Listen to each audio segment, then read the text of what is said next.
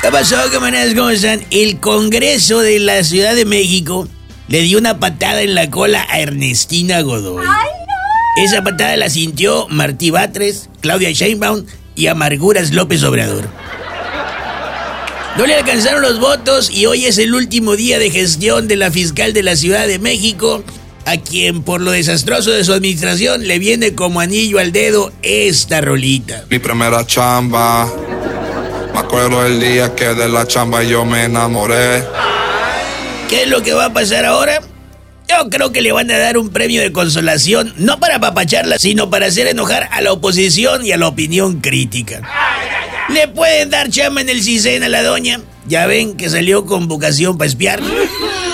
O incluso López Obrador le puede dar chamba de... eh, como de qué flores le vienen bien a doña Ernestina haciéndola de florero. Pero, ojo, ojo, no canten victoria. Martí Batres tendrá que mandar una terna hoy mismo y conociéndolos van a querer mandar a un taquero, a un mecánico o a un viene viene super afín a la 4T. No necesita saber nada. Nomás con estar bien mosqueado el cerebro como la hermana del jefe de gobierno, hoy doña Florinda en la Suprema Corte de Justicia.